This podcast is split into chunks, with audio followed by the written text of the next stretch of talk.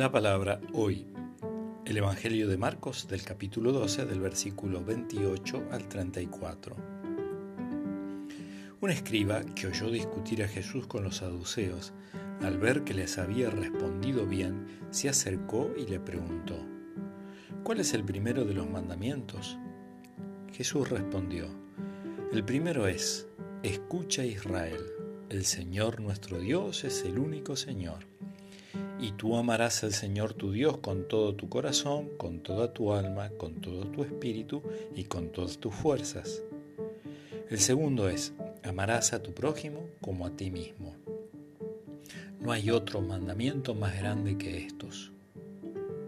El escriba le dijo, muy bien, maestro, tienes razón al decir que hay un solo Dios y no hay otro más que Él y que amarlo con todo el corazón, con toda la inteligencia y con todas las fuerzas, y amar al prójimo como a sí mismo vale más que todos los holocaustos y todos los sacrificios.